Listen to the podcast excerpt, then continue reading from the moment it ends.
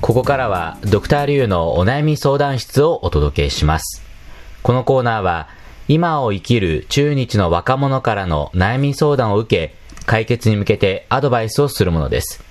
相談を聞くのはリュウエイとアシスタントの梅田健です。新型コロナウイルスの影響により、学生たちもリモートで授業を受ける日々が続いています。今日は千葉県とお電話をつなぎまして、学生の話を聞きたいと思います。では、自己紹介をお願いします。こんにちは。北京語源大学に留学中の米沢良樹です。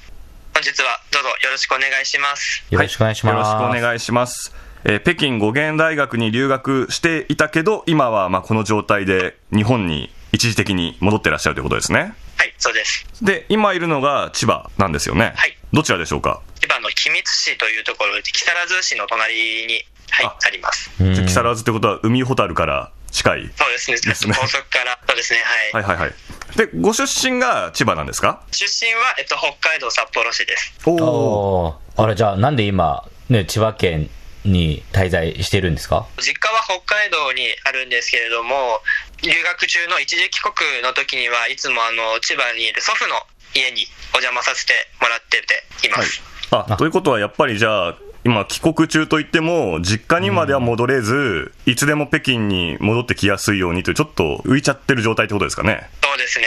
はい。ああ、そして早くね、この事態が収束してほしいところですけどね。実際に大学の授業とかってもう始まりましたか大学の授業はもう始まっていて、えっと、来週から期末テストがあのオンラインで、ね期末テストってこの時期、この状況をどういうふうにやるか決まりましたか、もう全教科一応そのやり方っていうのは決まっていて、まあ、各それぞれ科目いろいろ異なるんですけれども画面映して対話形式でうんやる科目もあれば、んすべて自分でパソコンを使って資料をまとめたりするような科目もあります。それなんか制限時間付きでやるんですか制限時間あるものもあれば2週間以内に提出しはああ。まあ、レポートとかですね。い、うーん、まあ、それぞれのね、科目によって工夫がされてるんでしょうけど、えっと、米沢さんはいつから中国に来られたんですかと初めに行ったのが2016年の4月に上海に最初に行きましたはい。で上海で短期留学をまずしてそこで HSK の級を取ってから北京語源大学に入学してで途中1年間休学をしたんですけれどもその後また戻って2019年ですねの3月から1年間北京に行ったんですけど今コロナの状況で今日本にまた帰ってうん。え、そしたら、えー高校を卒業して、中国とね、日本の入学の時期の差がありますから、その間、上海で学んで、ってことは日本の大学には入らずに、直接中国の大学に入学したんですね。はいそうですえ、それなんでまた何かうん理由があったんですか、まず小さい頃小学生の頃ですねあの三国志のゲームにハマってそこから中国文化に興味を持ち、えっと、中国に行きたいなって思うようになったんですけれどもそのど行くならどうせなら中国語をちょっと学んどきたいなという軽い気持ちで中国語を学び始めたところすごく興味を持ちましてで最初は日本国内の大学で中国語を学ぼうと思っていたのですが大学の外に出ると日本語になってしまって中国語習得もなかなかできないと感じたのでそのまま直接中国にあの行こうと決断しましたなるほどね。じゃあ本当にもう純粋に中国語のために来たわけなんですね。はい当初心配とかありませんでしただってね、あの直接、その国をまたいでいくわけじゃないですかで。もね、高校卒業してすぐってうん結構勇気がいると思いますけど。そうですねやっぱりその僕が高校生の頃メディアでもその周りの人たちも中国に対してのイメージというものがあまり良いものではなかったのでその分で少し心配な点はありましたが、まあ、中国に行ってからは、まあ、そんな心配もなくとても楽しく過ごせました。うん実際に来てみて、その、来る前との印象の違いって結構一番大きなところはどこだと思いますかそうですね最初も先ほど言った通りメディアなどで、うん中国は日本人が嫌いなのではないかというイメージがとても強くてしかし行ってからはもうそんなことはなく日本人と言っただけですごく大歓迎されたりですとかもう自分のことのように何でも接してくれたりっていうところにすごく印象の違いというのを持ちましたね。うん。じゃあそんな米沢さんがもしそのちょっと中国に対してまだ偏見を持ってるというか中国をよく知らない日本人に勧めたいものとかありますか中国を知らない日本人人にに、うん、ぜひ中国のこれを見てほしいとかこれを食べてほしいとかおすすめありますかそうですね羊串ラム串ですかねそれがとても美味しいです羊の肉の串焼き はいこちら定番ですね定番ですね。えそれを食べな がら、それを食べながらビールを飲むともう最高ですね いいですね。ねどんな感じかっていうと中国では結構スポーツ観戦する時なんかもね 食べますね羊の串焼きを食べながら、ね、ビール飲むとかなんかもう風物詩となってますけどね、はいじゃあぜひそれをねそれを進めて体験させてあげてほしいですねはいじゃあそろそろはいお悩み相談の方に移りましょうかはい。ということで、えー今日はどんなお悩みでしょうか最近コロナの影響で、まあ、自粛ということもありずっと家の中にいるんですけれど勉強やその生活そのリラックスする時間や全て全部部屋の中で行わなきゃならない状況で、その何でしょう気持ちの切り替えっていうのがなかなか難しいので何かアドバイスをいただければなと思いました。うなるほどねそっかずっと家で過ごすからそうですそのね。中で切り替え、ということは米沢さんは今までの生活ではやっぱり外に出るか中に部屋の中にいるかで切り替えてたってことですかねそうですね活動は基本的に外で勉強も何か活動に参加するっていうのも全て外で行っててな家に帰る時はもうシャワー浴びるか寝るかぐらいだけだったのでおおかっこいいですねもうかなりね、分かれてますよね。寝るために帰るうん。そうですね部屋の中ではでもリラックスする時間もありましたよねあんまないですリラッかクスするはいありますはいはい例えばなんか動画見るとかそれで映画を見たりだとか、音楽好きなので音楽聴いたりなんかギター弾いたりとかしてますおー。おおギターどんな曲弾くんですかいろいろですね J−POP も弾けば中国の曲なども最近へ練習しーちなみにあの得意な中国の曲を一曲教えてくださいクワイズ・ション・リーのはいはい。 「父親鉄」父親ああチョップスティックブラザーズの父親はいえわかりますリュウさんあれ、い一世風靡したあの曲ですかそう、すごい人気になりましたか、その曲って。いやそんなにメジャーではないですねこれはあだってすごくほら有名だったでしょシャオピン号でしょそうですね、うんはのいのバンドのうん父の父親という曲ね。ー。じゃあ、うんはいもう一つあるんですよ。ああ、なるほど。あの、結構メロディーもいい、なんか、感動系感動系 の。監督系の曲それ、それですかそれで すね それ、じゃそっか。あそれを弾き語るってことですね。はいなんかいいですね。おー、なるほど。まあでもその部屋でね、あの、今は授業もしないといけないし、宿題もしないといけないから、その気持ちの切り替えができないということですもんね。その今そうのです千葉のおじい様の家ではギターは弾けるんですかギターはい弾けあ、弾ますけるんですね。うへーん。なるほど。何かこれヒントになるか、ならないかもしれないけど聞いてみました。はい。 ちなみに今、その、気持ちの切り替えってどういう風にされてるんですか朝起きて最初ちょっとダラダラしてやらなきゃなやらなきゃなっていう気持ちではいるんですけど結構ダラダラしてしまったりうん。してもう本当に時間がどんどんどんどん過ぎてなかなか動き出せないっていうかなるほど。今は、そのおじい様の家で、一つ部屋があるんですかね米沢さんの部屋が。はいはいうんうんうん。はい、わかりました。じゃあ後半部分で解決方法を考えてみたいと思います。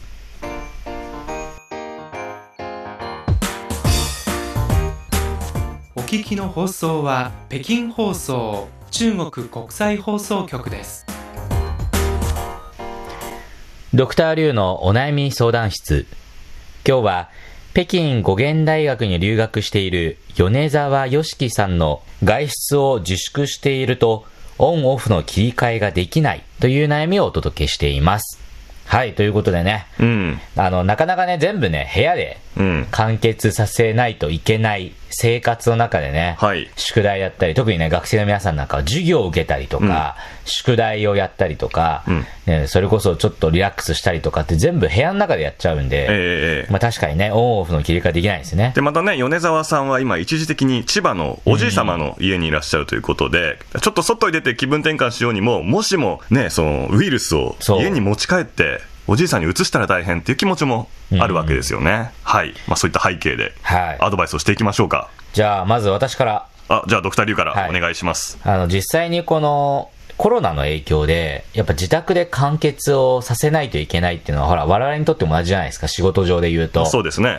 あの、在宅でね、はいその仕事をやったりとか、うんリモートワークして、はい、はあい、と電話会議したりとか、そうですね、まあいろいろ、でも家にいるということ自体が、うんもうだって、まず部屋着じゃないです か。まあ部屋着なんですよ。あ部屋着僕で僕に関しては。部屋着で会議出てるんですかあの、もちろんカメラとかね、はいあオフにしてますよ。あごでね、んあるいは上だけね上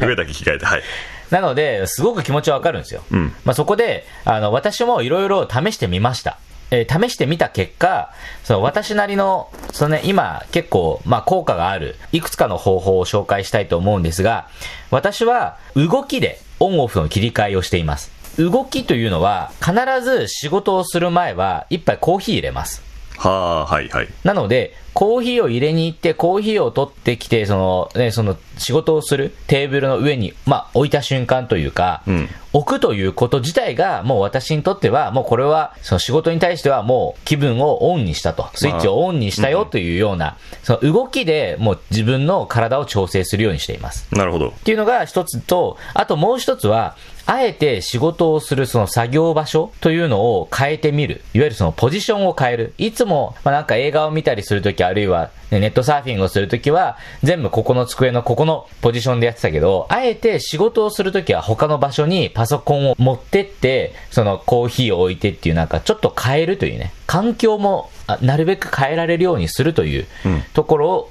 を、まあ、やって、そこでなんとかオンオフの切り替えをしていました。なるほどなので、ちょっとあの、米沢さんのこの部屋のね、その構成がどういう感じなのかちょっとわかりませんが、少なくとも何か自分の中でそのコーヒーを入れるだとか、まあ、何かオンオフを切り替える一つの動きを作るっていうのが、まあいいんではないかと思いました。うんっていうのが私からのアドバイスです。なるほどね。オンオフのスイッチの動作を決めるのと、まあ多分場所変えるっていうのもね、部屋を出て、この時だけリビングでやるとか、あそうですねなんか、はいダイニングでやるとかあるかもしれませんね。はい。はい。えうま梅田さんいかがでしょうか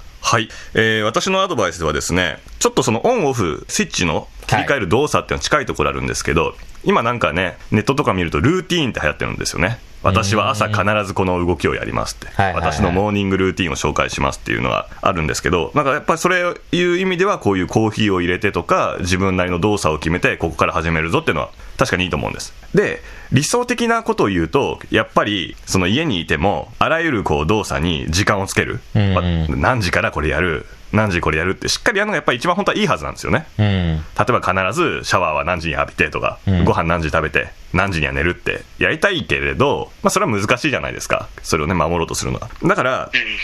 うん私が大事だと思うのは、まあ、大事なところだけ決めるんです時間を決めるうん。それもあのどっちかというとやりたいことでやりたいことって人それぞれだと思うんですけど私はねちょっと米沢さんの話を聞いて思ったのがちょっと一個質問なんですけど留学生たちのクラスと言ってましたよねはい。でいろんな国の人がいるんですよねはい。これは仲いいですか仲いいです。みんなで出かけたりしてたんですかそうですね。はい。北京にいるときは。うん。はいはい、わかりました。あと、ちょっとこのね、情報で見たんですけど、米沢さんは、お現大学で、ソーラン節を踊っていらしたと。はい。そうです。なんかそういう団体入ってたんですね。はい。